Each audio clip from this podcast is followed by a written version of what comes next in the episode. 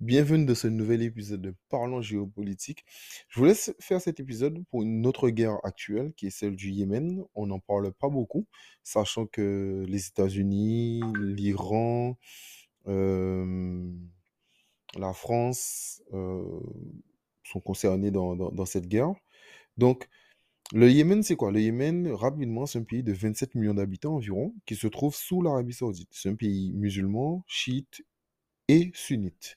Donc il y a plusieurs courants musulmans comme les wahhabites, mais eux sont chiites et sunnites en, partie. Le Yémen a un avantage stratégique pour la vente du pétrole car il contrôle euh, une partie de la mer Rouge. Donc euh, cela permet, c'est par là que passent beaucoup de bateaux. Donc voilà. Euh, le Yémen, actuellement, le Yémen d'aujourd'hui est un pays qui est jeune. 1990, déjà, ils étaient déjà séparés en deux pays à l'intérieur. Donc la République arabe du Yémen et la République démocratique et, po- et populaire du Yémen. Désolé. Euh, en 2004, la région du Saada, donc qui se trouve au nord du pays, contrôlée par les Houthis, euh, un groupe armé chiite fait la révolution pour demander son autonomie car il estime être discriminé par le gouvernement actuel. En 2002, déjà, euh, Hussein al-Houthi avait déjà demandé que cette région soit libre parce qu'il estimait que euh, le Yémen devait sortir de l'hégémonie américaine. Alors que le président en place à cette époque, en 2002, c'était le président Saleh, lui, voulait toujours continuer à travailler avec les Américains afin de ne pas subir des sanctions comme l'Iran. Sans oublier que Hassan Hussein Halouti a été assassiné, lui, en 2002.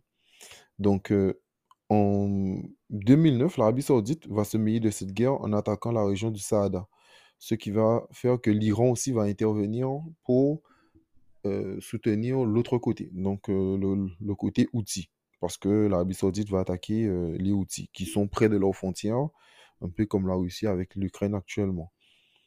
En 2011, la révolution arabe,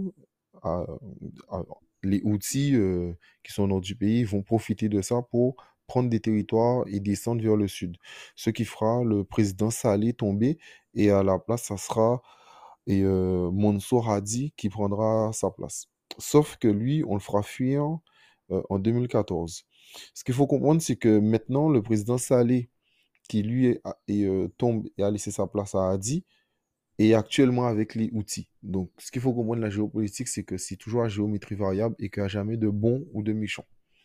En 2014, donc, euh, une guerre, euh, donc la guerre civile est soutenue par l'Arabie Saoudite, les Américains, la France et de l'autre côté l'Iran, comme je viens de l'expliquer. Et euh, donc, depuis, il y a, des milliers de morts.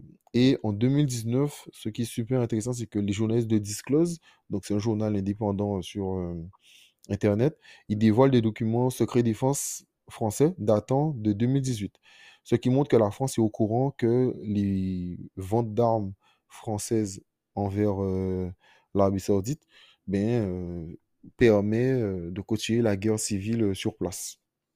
Donc voilà.